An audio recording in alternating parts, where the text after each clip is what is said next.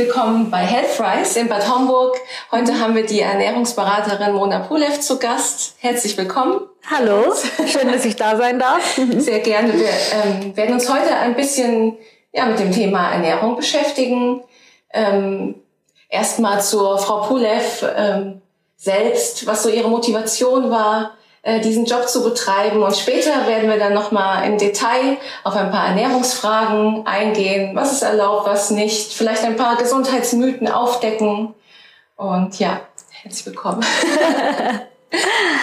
so, ähm, Könntest du dich vielleicht erstmal mhm. selber vorstellen, was du machst? ja, ein bisschen was hast du ja schon gesagt ja. gehabt, ne? aber vielleicht nochmal, äh, also ich bin, ich bin gebürtige Perserin, ich bin seit fast 30 Jahren hier in Deutschland und ähm, ich bin im Schwarzwald aufgewachsen, habe dann in Gießen studiert und habe dann meinen Mann in Frankfurt kennengelernt und bin dann seither in Frankfurt auch geblieben. Und ähm, ich habe hier eine Praxis für Ernährungsberatung und Ernährungstherapie und ähm, arbeite auch viel im ganzheitlich holistischen therapeutischen Bereich. Und äh, ich liebe es halt einfach, den Menschen irgendwo irgend so einen gewissen Weg zu begleiten auf dem äh, zu ihrer Gesundheit, zu mehr Gesundheit und das halt eben nicht immer mit so einem Schwarz-Weiß-Denken, wie man das so kennt, das esse ich und das esse ich nicht, das ja. darf ich und das darf ich nicht, sondern wirklich mit der Mission, mit der Intention dahinter, die Leute immer mehr in so eine Art Selbstfürsorge und Selbstliebe reinzubringen, damit die wirklich mehr Wohlbefinden haben, mehr Energie und mehr Lebensqualität. Und da begleite ich halt die Leute für eine gewisse Zeit. Und das macht mir wirklich Spaß Spaß. Ähm, gerade wenn ich auch beobachten kann, was für tolle Ergebnisse die Leute haben, nicht nur in Bezug auf, ob die jetzt abnehmen oder sowas, sondern halt einfach, wie ihr Bewusstsein für, für die Ernährung sich verändert, ne? weil es ist viel, ich meine, man, wir sind, was wir essen in der Regel und wir sind auch das, was wir denken, ja, und diese Kombination aus wirklich Körper, Geist und seelische Gesundheit für die Menschen immer mehr ins Bewusstsein zu bringen, ist halt so meine Mission, was mir auch mehr Spaß macht und die Leute halt auch wirklich merken, wie können die denn, wenn zum Beispiel die Beratung fertig ist, was können die selber machen? Was können die weitergeben, andere Menschen? Ja. Gab mhm. es da irgendeine ähm, persönliche Motivation, mhm. warum du ähm, dich mit diesem Thema beschäftigt ja. hast? Also ähm, ich habe immer mal so gemerkt gehabt, dass mein, dass mein Warum für diese, für diesen Job, für diese, für, für diese Berufung würde ich sogar schon sagen, sich einfach so entwickelt hat. Ja, ich habe selber viele ja ernährungstechnische Probleme gehabt tatsächlich. Ich hatte viele Unverträglichkeiten und Allergien. Ich hatte ein massives Untergewicht aufgrund dieser vielen Unverträglichkeiten hatten. Ich hatte mit meinem eigenen Gewicht immer so meine Schwierigkeiten mit auf und ab und auf und ab und irgendwann mal war das Gewicht so weit unten, dass ich mich nicht mehr wohl gefühlt habe, nicht mehr weiblich gefühlt habe. Und als ich knapp 30 wurde, das ist jetzt acht Jahre her, habe ich wirklich die Entscheidung getroffen gehabt, dass ich in meinem Leben was ändern muss. Denn ich habe zwar funktioniert, so wie die meisten ja auch funktionieren, aber ich habe einfach gemerkt, dass meine Lebensqualität einfach in den Keller gegangen ist. Und ja. Ich war nur noch damit beschäftigt, irgendwo, ja, Energie, mehr Energie zu haben. Und das war auch der Zeitpunkt, wo ich mich für meine Selbstständigkeit entschieden hatte mit der Ernährungsberatung. Und äh, ich fühlte mich so ein bisschen, ja, so wie der Schuster mit den schlechtesten Schuhen, ja. Und dann gesagt, ah, so könnte ich nicht authentisch sein. Ja. Und dann gab es noch ein paar andere äh, schwerwiegende Erkrankungen äh, seitens der Familie von meinem Mann. Und ich wusste dann einfach so, okay, der hat irgendwo vielleicht auch diese genetische Disposition. Mir geht's nicht gut. Wir müssen irgendwie was ändern. Ja. Und dann haben wir angefangen, wirklich Step by Step unsere Gewohnheiten zu verändern. Ja, nicht nur was wir essen und wie viel wir essen, sondern warum wir essen. Was ist unser Verhalten überhaupt dahinter? Und ähm, wie können wir in dem stressigen Alltag, was wir beide halt eben hatten damals, so ein bisschen unsere Essgewohnheiten Step by Step verändern. Ja, und das hat immer angefangen mit einer kleinen Veränderung. Und diese kleine Veränderung haben wir immer so für 21 bis 30 Tage in unserem Alltag integriert. Dann wurde das zu einer neuen Veränderung und zack, Innerhalb kürzester Zeit ähm, gingen zum Beispiel die neurodermitischen Schübe von meinem Mann zurück. Äh, ich habe gemerkt, mhm. dass ich meine Unverträg dass meine Unverträglichkeiten einfach irgendwie wie, wie weg waren. Ich habe ja. viel mehr Lebensmittel vertragen und wow. so haben wir einfach immer weitergemacht und gemerkt, wow, es geht uns immer besser. Ja. Und irgendwann mal kam auch der Schritt in den im Bereich von geistig-seelischer Gesundheit zu gehen, weil die Gesundheit ist immer die Balance zwischen Körper, Geist und Seele. Und dann haben wir halt geguckt, wie kann man dann wirklich zu mehr Selbstliebe kommen, zu mehr Verantwortung kommen, ja, zu mehr Selbstvertrauen auch kommen und den eigenen Selbstwert immer mehr erkennen, denn wenn ich das erkenne, bin ich auch mehr bereit, was über meine Gesundheit zu erfahren und natürlich auch zu verändern. Und ähm, eigentlich bin ich zu diesem Studium gekommen, weil ich nicht Medizin studieren wollte. ja, ich, wie gesagt, ich, bin, ich habe gesagt, ich bin Perserin und bei uns im Iran ist es oft so, du musst äh, Medizin studieren oder Jura studieren oder Pharmazie studieren oder irgendwie ein Ingenieurfach. Und ähm, meine Geschwister sind diesen Weg gegangen, die sind noch super erfolgreich, die lieben das auch. Und ich so als das mittlere Kind, ich habe mich irgendwie dagegen gewehrt, ja. Ich wusste auch gar nicht warum. Das ist mir, glaube ich, jetzt erst heute bewusst, warum ich das nicht mehr wollte, weil okay. mich wirklich die Gesunderhaltung der Menschen mehr interessiert hat ja. als die Symptombekämpfung. Ja. ja. Und ich möchte jetzt nicht einen Arzt oder sowas persönlich angreifen oder so, sondern einfach für mich war die sogenannte Salutogenese, die Ursachenforschung, die Gesunderhaltung der Menschen einfach interessanter als irgendwie den ganzen Tag in der Praxis zu stehen oder in der Klinik. Und ähm, ich habe dann irgendwas so gedacht, Medikamente zum Beispiel sind schön und gut, dass wenn man sie mal braucht, ist es okay. Aber wie wäre es, wenn man wirklich das nicht bräuchte? Wie wäre es, wenn man, wenn man da, auch wenn man schon ein Problem hat, über die Ernährung was machen kann? Denn die Ernährung spielt halt zu 70 Prozent eine Rolle für die Gesundheit. Wie wäre es denn, wenn man das nicht mehr bräuchte? Ja. Und ähm, Medizinstudium war mir halt einfach ehrlich gesagt auch so. Ich wusste, ich wusste nicht, ob ich damals Lust hätte, so viel auch zu lernen. Ja. Dann habe ich mich, habe ich erstmal Chemie studiert ein Jahr lang und habe dann gemerkt, ich brauche den Kontakt zu Menschen, ja, weil ich hatte Chemie und Ernährungslehre als Leistungskurs äh, beim Abitur mhm.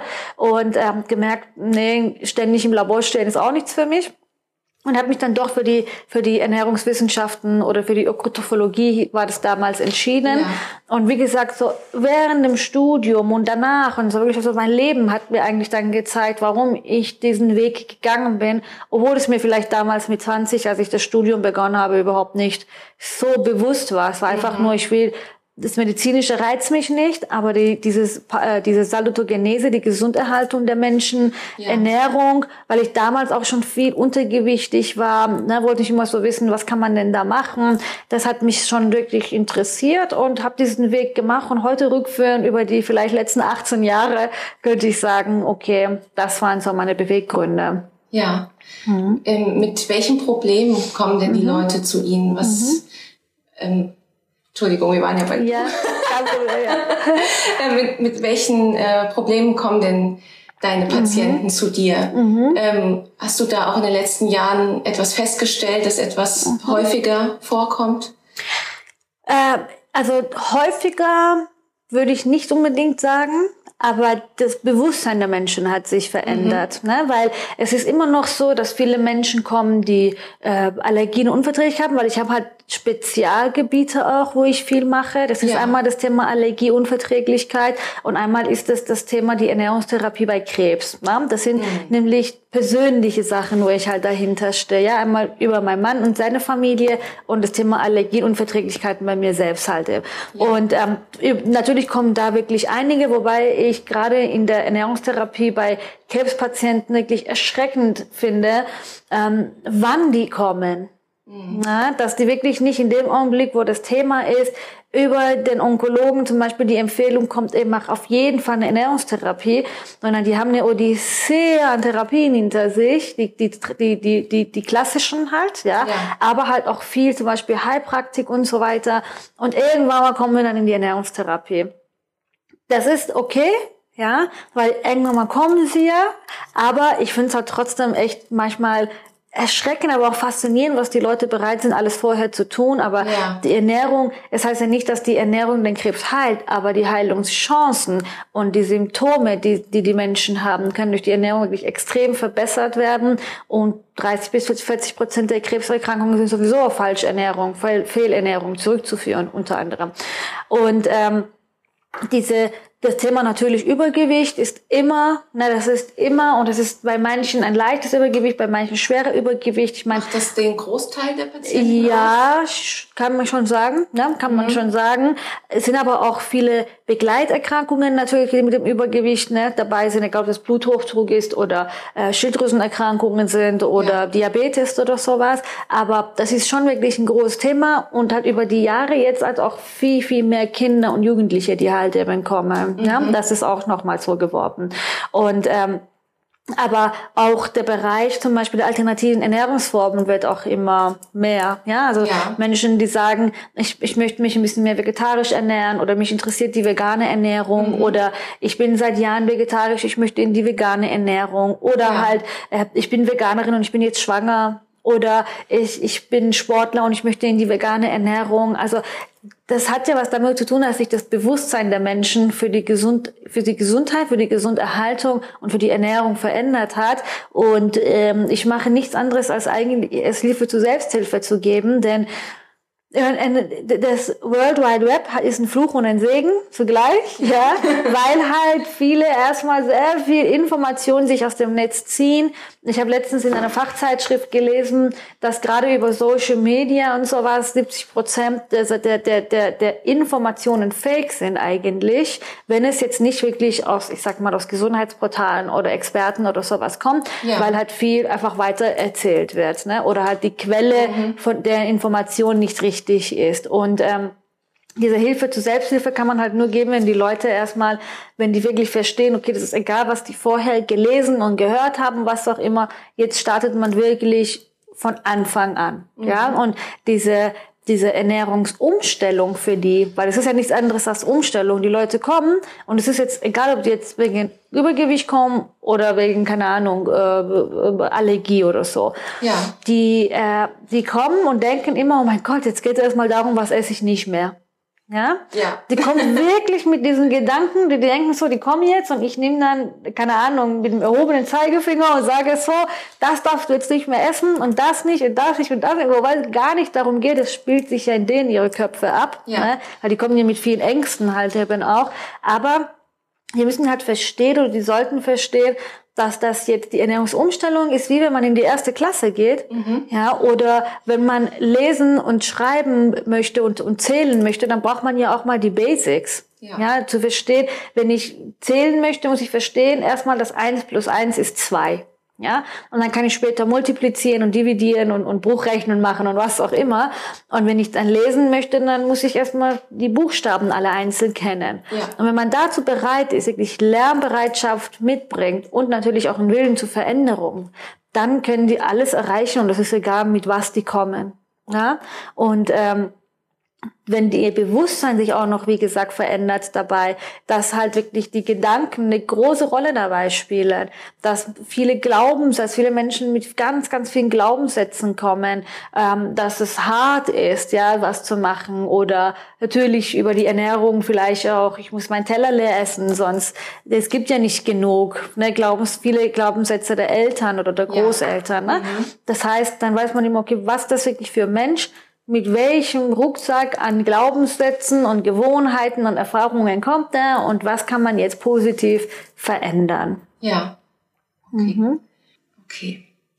Ja, viele Menschen interessiert das ja auch, ob eine Ernährungsberatung mhm. auch irgendwie bezuschusst oder vielleicht ja. sogar übernommen werden kann. Mhm von der Krankenkasse. Unter ja. welchen Bedingungen ist das mhm. denn der Fall? Ja, also es wird tatsächlich bezuschusst, allerdings nur, wenn der Anbieter, ja, also wenn der Ernährungsberater oder die Ernährungsberaterin bestimmte Zusatzqualifikationen hat. Denn leider ist die Berufsbezeichnung Ernährungsberater nicht geschützt. Das heißt, das können viele machen, über Wochenendkurse, viele Heilpraktiker bieten das ja zum Beispiel ja auch an.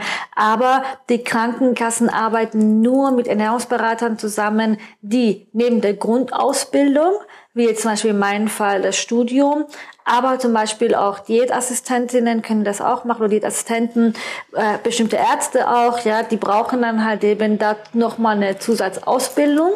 Und ich habe zum Beispiel meine gemacht bei der Deutschen Gesellschaft für Ernährung und habe das berufsbegleitend gemacht. Das, ich musste dann eine Prüfung ablegen, eine schriftliche Prüfung. Dann gab es einen praktischen Teil, da musste ich noch eine Projektarbeit schreiben. Das Ganze ging ein Jahr lang, war auch sehr intensiv, auch kostenspielig, ja, aber mit diesem Zertifikat bin ich dann berechtigt, tatsächlich über sogenannte Heilberufe auch mit den Krankenkassen zusammenzuarbeiten, sodass meine Ernährungstherapie bezuschusst wird. Ja, die wird nicht zu 100 Prozent. Es gibt manche Krankenkassen, die übernehmen auch 100 Prozent, aber 50, 60, 70, 80 Prozent ist auch schon richtig gut. Mhm. Und ähm, dafür braucht man aber eine, eine ärztliche Notwendigkeitsbescheinigung. Das heißt, es muss dann zum Beispiel entweder Übergewicht vorliegen oder Allergien, Unverträglichkeiten, Stoffwechselerkrankungen, mhm. Nährstoffmangel, ja, also Krebserkrankung. Also wenn eine ernährungsabhängige Indikation da ist, dann überweist der Arzt sozusagen in die Ernährungsberatung und dann äh, braucht die Krankenkasse einen Kostenvoranschlag und dann startet man und dann bekommt man halt eben einen Teil wieder erstattet. Ja, so läuft es ab. Aber wie gesagt, mhm. die Krankenkassen arbeiten nur, wenn man diese Zusatzausbildung hat. Und das Zertifikat zum Beispiel ist auch immer drei Jahre gültig. Mhm. Und innerhalb dieser drei Jahre äh, ist es auch so, dass ich Fortbildungen besuche, Seminare besuche, auf Kongressen gehe und Unterrichtseinheiten sammle. Das sind Punkte. Und diese Punkte werden dann innerhalb dieser drei Jahre wieder eingereicht und dann wird dann das Zertifikat wieder für drei Jahre verlängert. Das heißt, man ist halt schon immer auf dem neuesten Stand, insbesondere wenn man Spezialgebiete hat. Okay, und wie erkenne mhm. ich als Kunde das, ob ja. jemand äh, zertifizierte Ernährungsberater ist? Das steht immer auf den Webseiten mhm. mit drauf. Ne? Das sind dann immer auch zum Beispiel, steht da zum Beispiel Ernährungsberater DGE, ist zum Beispiel bei mir, mhm. aber es gibt auch dann den Verband der deutschen Ökotrophologen, ja, es gibt ein paar Institute, ja. aber das sieht man dann immer, dass dann immer eine Zertifizierung mit dem Logo dabei ist und die Berater erwähnen natürlich auch auf ihren Webseiten, dass die Krankenkassen gestützt arbeiten. Okay. Und ähm, wenn ich mich jetzt für eine Beratung bei dir interessiere, mhm. kann ich mich dann erstmal vorinformieren oder wie, wie läuft das ab? Ja, ich biete zum Beispiel immer ein kostenfreies äh, Informationsgespräch an, äh, per Telefon oder halt auch per Videocall. Das ist eigentlich äh, ganz unterschiedlich. Da geht so 15 bis 20 Minuten und dann kläre ich genau darüber auf, was ist denn das Thema, was ist denn dein Wunsch, was ist das Problem. Ähm, und dann, ne, dass man diese Überweisung braucht. Viele rufen auch an und sagen, die haben schon diese äh, Notwendigkeitsbescheinigung, die haben auch schon mit der Krankenkasse gesprochen. Aber dieses kostenlose Gespräch biete ich immer an, um halt natürlich auch schon über die Stimme oder auch über das Bild eine gewisse Sympathie und Vertrauen aufzubauen. Und dann wird das Ganze therapiert. Man kommt nicht nur einmal und es war Spaß, sondern ja. je nachdem, welche, welches Problem man halt hat, ähm, kann man drei, fünf, acht oder auch mehr Beratungen machen. Also man hat dann immer eine Kurzberat, kurze Zeit oder halt bis zum halben Jahr oder ein Jahr eine Therapie, eine Therapie halt. Mhm. Mhm. Und das erste Gespräch ist mhm. dabei ein bisschen ausführlicher? Ja, das erste Gespräch dauert bei mir noch 90 Minuten, mhm. ja, weil ich halt einfach gemerkt habe, ich muss viele erstmal abholen. Aber da ist halt wirklich eine sehr intensive Anamnese dabei. Ja, es wird wirklich, ich, ich muss einfach schauen, was, wo steht der Mensch? welche Gewohnheiten hat es, welche Themen hat es, welche Vorbelastungen, welche Diäterfahrung, welche Essgewohnheiten. Dann äh, mache ich auch eine sogenannte Zielvereinbarung, also mhm. also nicht ein Ziel zwischen uns beiden, ja, sondern ja. halt eben, welches Ziel hat denn diese Person? Und da gibt es so eine Formel, die heißt SMART und dann wird es einfach durchgegangen. Dann halt eben auch äh, über ein Ernährungstagebuch wird natürlich auch gesprochen, mhm. ja, dass die Leute erstmal sieben Tage lang aufschreiben, was die essen, wann die essen, wie viel die essen, wie sie sich dabei fühlen, damit ich das auch auswerten kann, um zu gucken, okay, so ein bisschen kalorientechnisch, nährstofftechnisch, wo stehen die denn, wann essen die, ja, die Mahlzeithäufigkeit mhm. Zum Beispiel, bewegen die sich überhaupt, ja, also das mhm. ist dann alles so Bestandteil der ersten, äh, der ersten Beratung. Dann noch zu gucken, ja, welche Glaubenssätze ja haben die zum Thema Gesundheit und Ernährung, ja, wie, wie war dann das Essverhalten in der, in der Familie auch? Denn das Ernährungsverhalten prägen wir zwischen dem dritten und dem siebten Lebensjahr ganz stark durch unsere Augen.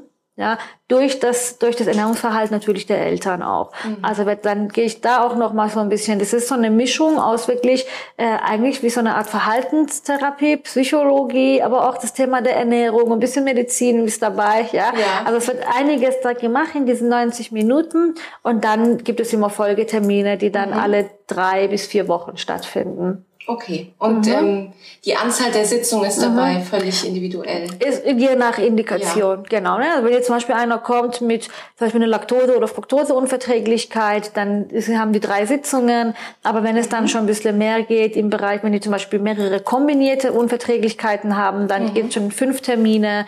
Äh, wenn man Übergewicht hat und äh, das jetzt äh, zum Beispiel nicht in massiven Adipositas, in diese Fettleibigkeit reingeht, ja. sind fünf Termine. Wenn es schon eher in Adipositas das reingeht, acht Termine. Also es ist immer unterschiedlich, je nachdem, was für ein Thema die haben. Aber am Ende des Tages kann der Patient auch selber aussuchen, wie viele Termine die wünschen. Mhm. Ähm, wenn jetzt einer kommt mit ganz vielen Problemen und nur sagt, ich möchte nur drei Termine, dann kläre ich natürlich schon auf, dass man da ein bisschen begrenzt ist. Aber ja.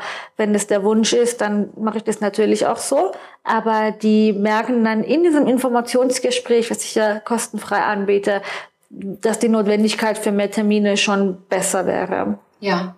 Mhm. Und ähm, wie ist das? Gibt es ähm, ist man so ein kleiner Experte für sich selber nach mhm. ihrer ähm, Beratung oder lohnt es sich vielleicht nach ja. ein paar Jahren das mhm. Ganze nochmal aufzufrischen und sie mhm. nochmal zu besuchen? Mhm.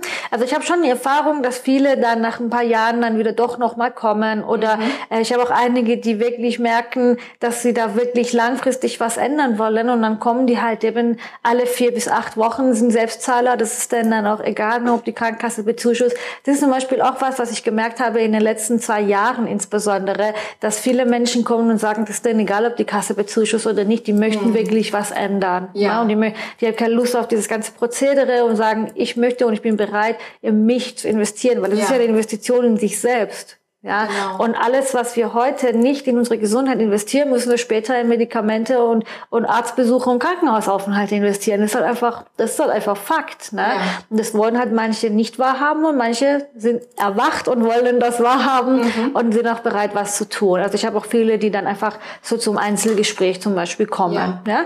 Aber die Krankenkassen sind auch sehr human und zuschussen noch Folgetermine zum Beispiel, mhm. ne? wenn es gravierende, größere, größere Sachen sind. Aber es gibt auch viele, die das Prinzip wirklich verstanden haben und diese Hilfe zur Selbsthilfe verstanden haben und noch selber ganz genau wissen, dass eine Umstellung kein Sprint ist, sondern es ist wie ein Marathonlauf. Das dauert halt. Ja? Und die machen das dann mit Geduld und mit Vertrauen und ändern Step by Step ihre Verhalten. Und außerdem biete ich über Social Media so viele Informationen, gratis Sachen an, die können dann immer wieder aus da was zurückkommen, aber es gibt es auch schon. Es gibt halt solche. Ja. Mhm. Ähm, kommen generell mehr Frauen zur Beratung? Ja. Ja, es kommen mehr Frauen, ja. Wie teilt sich das mhm. prozentual auf? Ich würde sagen 60 Prozent Frauen, mhm. 40 Prozent Männer und Kinder und sowas. Ne? Mhm. Genau. Die Kinder kommen ja nicht alleine, die kommen ja meistens mal mit ja. der Mutter. Ja, es gibt auch Fälle, wo die mit dem Vater oder sowas kommen, aber es sind schon mehr Frauen. Aber das ist nicht so, dass die Männer ähm, nicht die Probleme haben wie die Frauen. Ja, das ist was Thema Übergewicht anbetrifft nahezu gleich. Ja. Aber äh, die brauchen immer ein bisschen, genau. bis die das dann für sich umsetzen möchten. Das ist wahrscheinlich das Gesundheitsbewusstsein, was bei den mhm. Frauen ein bisschen stärker ausgeprägt ja, ist. Ja, ja, dann altersmäßig, also so zum Beispiel Männer, ich sag mal 50 mäßig mhm. die sind dann schon auch noch mal wieder mehr offener, die wollen schon mhm. auch wirklich was ändern. Aber ja. ähm, das, der Anteil der Frauen ist schon größer, gerade halt eben, weil Frauen schon wirklich mehr auf dieses Wohlbefinden, ne? Ja. dieses Wohlbefinden, Selbstvertrauen, Selbstliebe, einfach mehr anspringen als jetzt Männer. Ja, ja. das stimmt. Und ähm, es ist ja immer so eine generelle Frage, ähm, welche Gewichtung hat die mhm. Ernährung mhm. und welche Gewichtung hat Sport? Also gerade mhm. für Leute, ja. die abnehmen wollen. Was ja, gibt's da für also da gibt's wirklich ganz klar 70 Prozent ist Ernährung, 30 Prozent mhm. ist Bewegung. Manche sagen 80 Prozent Ernährung, 20 Prozent Bewegung. Mhm. Aber die Ernährung hat halt einfach den größeren Part. Denn das bedeutet, wenn ich, egal ob ich jetzt abnehmen möchte oder zunehmen möchte, ja, ja die Ernährung, die Bewegung ist wichtig, weil durch die Bewegung ja, wird natürlich auch die Kalorien verbrannt, der Muskel stimuliert. Das ist alles ganz wichtig. Aber wenn ich mich nur bewege und die Ernährung nicht anpasse, dann komme ich auch nicht zum Ziel, weil die Muskeln brauchen die, diesen Brennstoff. Mhm. Ja, die brauchen die Kohlenhydrate, die Eiweiße, die Fette, aber auch die ganzen Vitamine und Mineralien aus Obst und Gemüse, damit die regenerieren können und wachsen können, ja, damit wir unsere Vitalität natürlich auch viel besser werden. Das eine ja. Geht leider nicht ohne das andere. Aber man muss halt nicht beides parallel zu 100 Prozent machen, sondern einfach die Gewohnheit Step by Step in dem ja. Bereich ändern. Und schauen uns jetzt erstmal an, was du uns hier mitgebracht hast. ja. Was, was, sehen wir denn hier? Ja, das ist, da oben steht da zum Beispiel auch drauf, das ist die sogenannte Ernährungspyramide. Ähm, die ist jetzt von der AID. Es gibt zum Beispiel auch von der Deutschen Gesellschaft für Ernährung zu dem Thema was. Dann ist es auch nochmal in Kreisform. Aber generell ist eine Ernährungspyramide da, um uns einfach so ein bisschen aufzuzeigen, was sollten wir essen, wie viele Portionen davon, wie viel davon.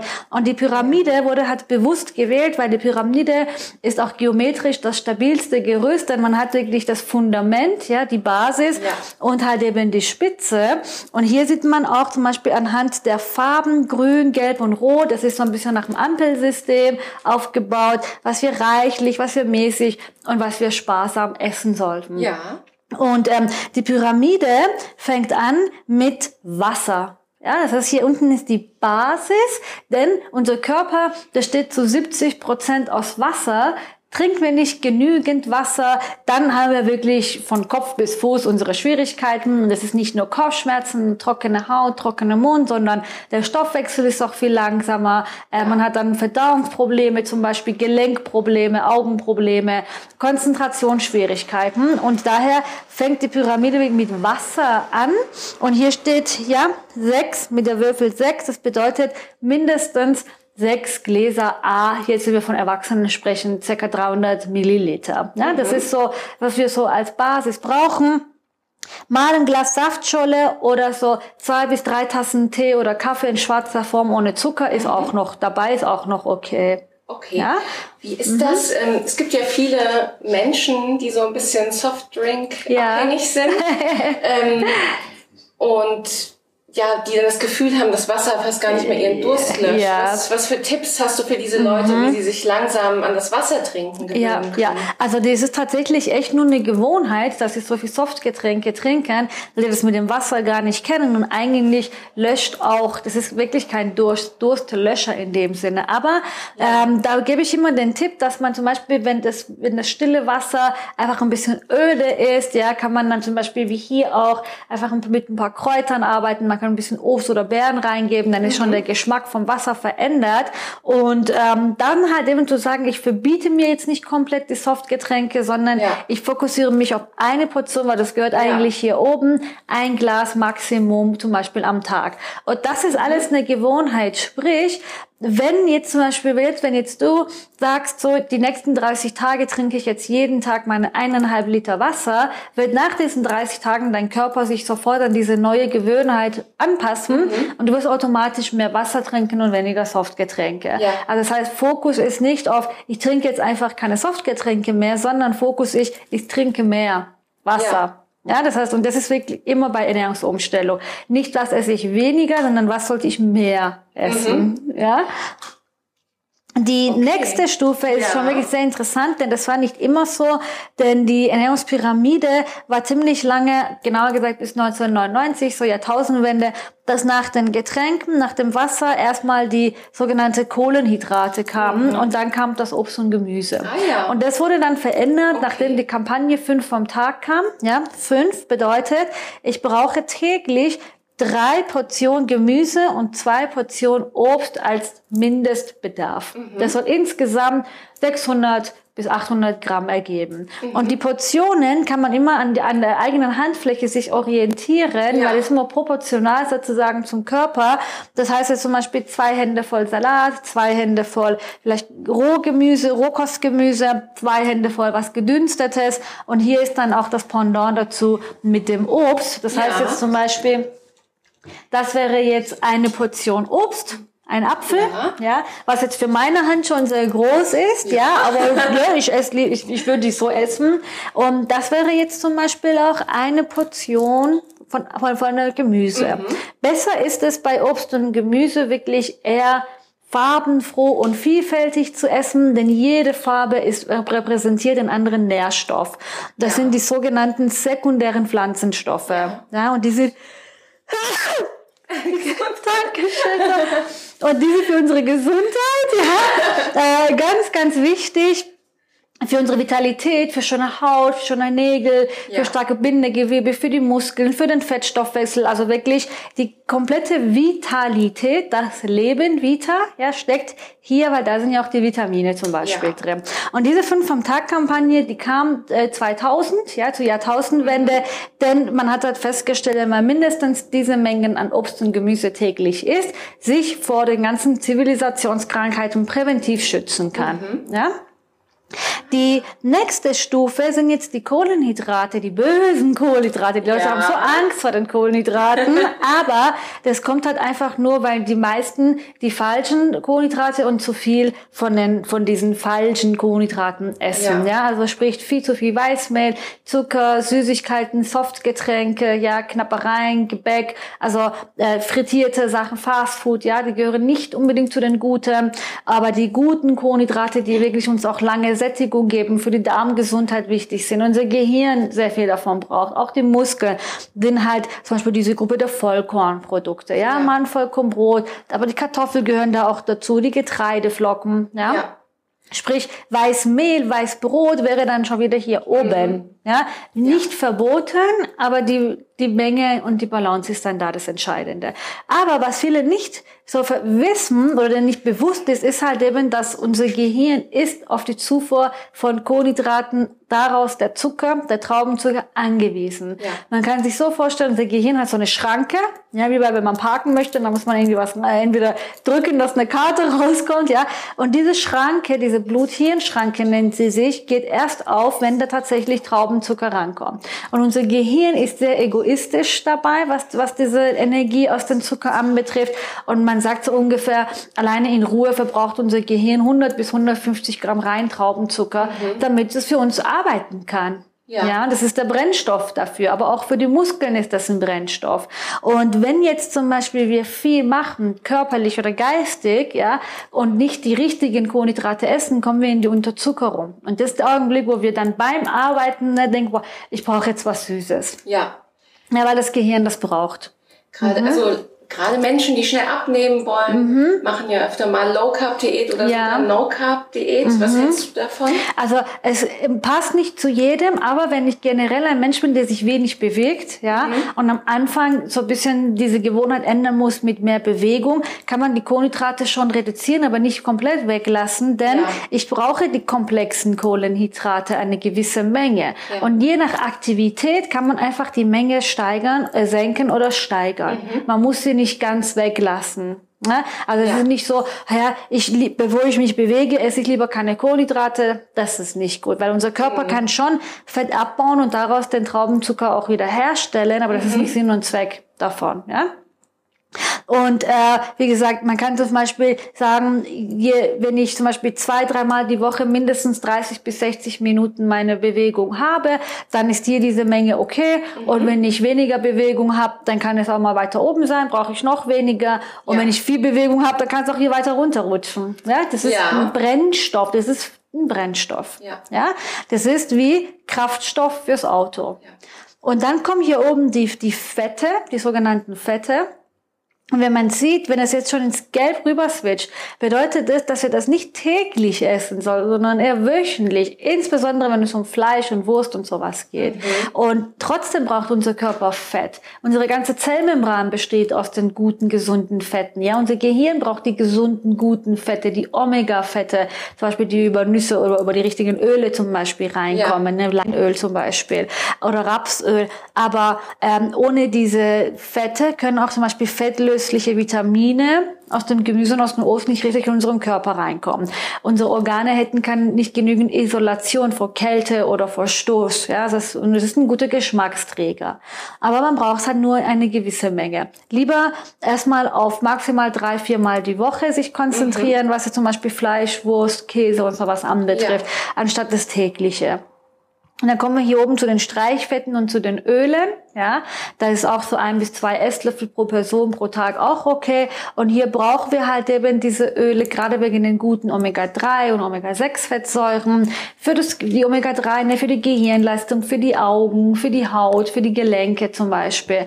Und ganz hier oben kommen jetzt die Genussmittel. Ja. Die Süßigkeiten, die Softgetränke, ja, das Weißmehl, äh, ne, genau, ne, so die Kekse und so weiter, ja, ja. wo man halt einfach auch da einfach eine Portion sagt, mhm. ne? so nicht mehr 200 Kalorien, was dann zum Beispiel schon so drei, vier Kekse sein könnten oder so eine Handvoll Gummibärchen ja. oder mal ein Glas von einem Softgetränk. Wenn man das wirklich nicht immer als Verbote sind, denn ja. das Wort Diät kommt ursprünglich aus dem griechischen Wort Diaita und Diaita steht für Lebensführung und Lebensstil. Das bedeutet, wenn ich was ändern, wenn ich zum Beispiel abnehmen möchte, muss ich halt meine Lebensführung, mein Lebensstil Step by Step verändern ja. und nicht immer nur verzichten. Ja, weil es ist besser, weil, schau mal, hier unten, das ist ja der viel größere Bereich und da ja. oben ist es nur ein ganz kleiner Bereich. Wenn ich jetzt zum Beispiel immer nur mich auf Verzicht konzentriere, ich esse keinen Zucker mehr, ich esse kein Co trinke kein Cola mehr, ich mache nicht mehr dies, nicht mehr das, dann habe ich ja nur einen kleinen Bereich. Mhm. Und mein Fokus und mein Gehirn und meine Emotionen sind nur auf Verzicht und das macht einfach keinen Spaß. Deshalb ja. halten es die Leute nicht durch, weil die nur gucken, was sollen die nicht essen. Ja. Viel einfacher ist es, einfach mal bei sich selbst zu bilanzieren und zu gucken, wie viel Wasser trinke ich denn täglich? Ja. Wie viel Obst und Gemüse esse ich denn überhaupt? Wie abwechslungsreich esse ich denn? One apple a day keeps the doctor away. Ja, ja aber es muss schon mehr als ein Apfel sein. Hm. ja, nur der allein nur ein Apfel hilft nicht. Ne, das sollte ja. schon abwechslungsreich so sein. Einfach ist das ne? Nicht. Genau. Und dann wirklich, wie es wirklich ist, welche welche sind denn so meine Hauptkohlenhydratquellen? Wie oft esse ich Fleisch und ja. welches? Also sich erstmal bewusst werden, zu gucken, wie wie ernähre ich mich denn überhaupt? Ne? Und ähm, ich vergleiche die Pyramide, die Sachen immer gerne mit dem Auto. Ja, ein Auto braucht auf jeden Fall Benzin oder Diesel, also Kraftstoff, und es braucht das Motoröl. Und das Kraftstoff ist wirklich das hier. Ja. ja, das ist der Kraftstoff. Die Kohlenhydrate, die Fette, Eiweiße und so weiter. Das gibt Energie, man kommt vorwärts. Mhm. Kraftstoff, Benzin brauche ich, damit ich fahren kann überhaupt, ja, damit das Auto vorwärts kommt. Und das da hier, ja, und teilweise zum Beispiel auch diese Omega-3-Fette aus dem Öl oder aus den Nüssen, das ist wie ein Motoröl. Mhm. Ja, sprich, wenn ich zum Beispiel ähm, keinen Sprit im Tank habe, komme ich nicht vorwärts. Fehlt mir aber Motoröl, habe ich einen Motorschaden. Mhm. Und auf unseren Körper, auf unsere Gesundheit bezogen heißt das, wenn ich abnehmen möchte, reicht, hilft es nicht, wenn ich mich immer nur auf das Benzin konzentriere und das reduziere, sondern mein Motor, mein Körper, mein Stoffwechsel, meine Muskeln brauchen ja.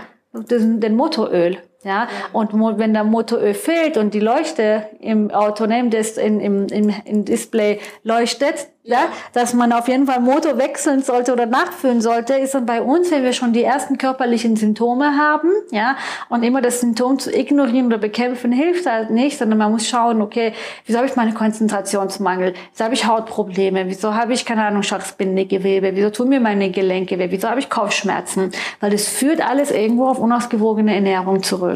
Ja. Mhm. Was, ähm es wird sich ja oft über das Thema gestritten, mhm. ob ein Frühstück wichtig ist mhm. für die mhm. Energie des Tages. Mhm. Ähm, macht es auch äh, etwas aus, um welche Uhrzeit ich mhm. abends noch was esse? Mhm. Oder kommt es am Ende des Tages nur auf die Gesamttagesbilanz an? Ähm, beides. Die Bilanz ist natürlich schon wichtig, aber es ist schon auch wirklich wichtig, wann ich diese Kalorien aufnehme. Denn wenn ich abends, wenn der Körper zur Ruhe kommen möchte, brauche ich nicht unbedingt viel Kalorien und Energie, weil die Nahrung will uns ja als erstes Energie geben. Ja?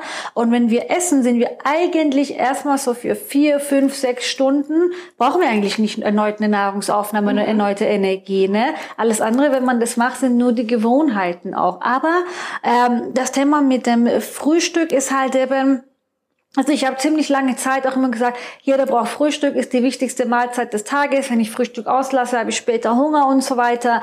Und habe irgendwann mal so gemerkt, auch über die Praxis, dass wirklich nicht jeder Mensch Frühstück braucht und dafür geeignet ist. Und dass die, die sich dann wirklich dazu ja angewöhnt haben und trainiert haben zu frühstücken, dass denen wirklich nicht gut ging. Und so bin ich dann vor zwei Jahren auch auf das Intervallfasten dann gestoßen. Mhm. Und äh, so kann dann jeder sagen, wenn ich gerne morgens frühstücke, dann frühstücken, aber ja. dafür halt eben wirklich abends dann früher aufhören. Ja. ja. Und wenn einer sagt, nee, ich, ich habe vor 10, 11 Uhr einfach keinen Hunger, ja, der kann dann noch abends ein bisschen später mhm. dann äh, ne, essen, aber das sollte trotzdem nicht länger, nicht später als 19, 20 Uhr sein. Und ob ich jetzt um 8 anfange und um 17 Uhr aufhöre oder, keine Ahnung, um 11 anfange und um 19 Uhr aufhöre, ja. sollte halt nicht später als diese 19, 20 Uhr sein, weil da kommt halt alles zur Ruhe. Ja. ja. Und da muss ich dann nicht unbedingt essen, weil das speichert dann der Körper einfach. Insbesondere um Organe, insbesondere ne, um die Leber, also um die Organe, die da ja. drin sind. Ne? Und ähm, daher ist schon die Bilanz wichtig und die Uhrzeit ist halt eben auch wichtig, ja. Aber man muss selber gucken, bin ich, bin ich ein Frühstücksmensch oder esse mhm. ich lieber später? Oder äh, ne, wie, wie, wie ticke ich denn selber? Und nicht ja. immer der sagt das und der sagt das, sondern wie ticke ich selber? Und dann halt natürlich in dieser Zeit das hier gut na, umzusetzen. Es bringt ja auch nichts, keine Ahnung, von 11 bis äh, 19 Uhr dann 3000 Kalorien aufzunehmen. Ja. das stimmt natürlich. Ja. mhm.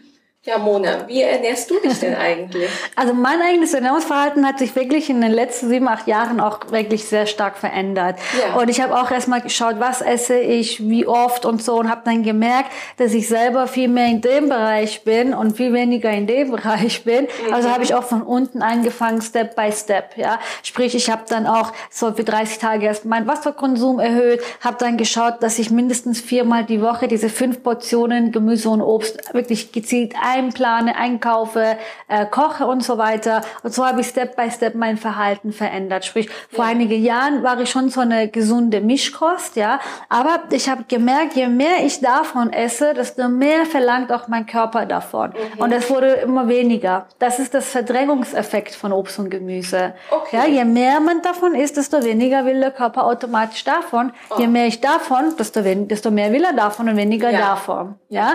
Und habe dann gemerkt, dass ich dadurch, mein, mein Verlangen wurde immer stärker und immer stärker. Dann habe ich natürlich, ich esse auch Kohlenhydrate, ähm, ich bin in, ich, ich liebe Kartoffeln, äh, ich esse sehr gern Quinoa und Amaranth und Reis und Nudeln, aber das ist dann äh, nicht immer in meiner täglichen Ernährung mhm. mit dabei, insbesondere Reis oder Nudeln, aber Quinoa, mhm. Kartoffel, Getreideflocken habe ich immer mit eingebaut. Ja. Fleisch ist halt was geworden, was ich wirklich einfach über die ganze Umstellung, über das Bewusstsein und so weiter bei mir selbst ähm, und auch dem Thema äh, Tierschutz und sowas. Ne? Also es ist so, wurde es moralisch auch und auch gesundheitlich immer weniger, aber nicht bewusst darauf fokussiert, sondern einfach mein Körper hat immer weniger danach verlangt. Ja, also sprich, ich bin, ich würde sagen, ich ernähre mich zu 70 bis 80 Prozent pflanzlich mhm. und der Rest, ja, das ist schon, glaube ich, 80 Prozent und die restlichen 20 Prozent ist hier draus. Ja. Ne, wobei ich halt hier in dem Bereich noch immer mehr die pflanzlichen Alternativen nutze. Käse esse ich auch noch, aber es kommt vielleicht ein, zwei Mal die Woche höchstens vor. Das ist einfach, ich habe immer mehr Alternativen eingebaut und automatisch sind die anderen verdrängt worden. Ja. Ne, aber 80 Prozent ist wirklich viel pflanzlich und 20 Prozent ist dann der Rest. Und wenn ich dann mal Fleisch esse, dann nur, wenn es aus artgerechter Tierhaltung kommt, ist maximal einmal pro Monat, wenn überhaupt. Ne? Und ich habe für mich selber noch die Zeremonie, dass ich mich bei dem Tier bedanke, dass es gestorben ist, damit ich es essen kann. Ja, und so kann ich dann einfach fühle mich halt einfach auch besser damit. Okay, ja. ja. Mhm. Aber das heißt, man kann ähm, gesunde Ernährung lernen. Ja. Ähm, der Körper stellt sich um nach einer gewissen genau. Zeit, auch wenn ja. es am Anfang für manche vielleicht noch ein bisschen ja. hart ist. Ja. Ja, und man sollte sich wirklich keine, weißt du, in einer, in einer Ernährungsumstellung sind Verbote auch Verbote. Ja. Das heißt, ich esse auch Gummibärchen, ich esse ja. auch unheimlich gern die Kombination aus Keks und Schokolade. Ja. Ne?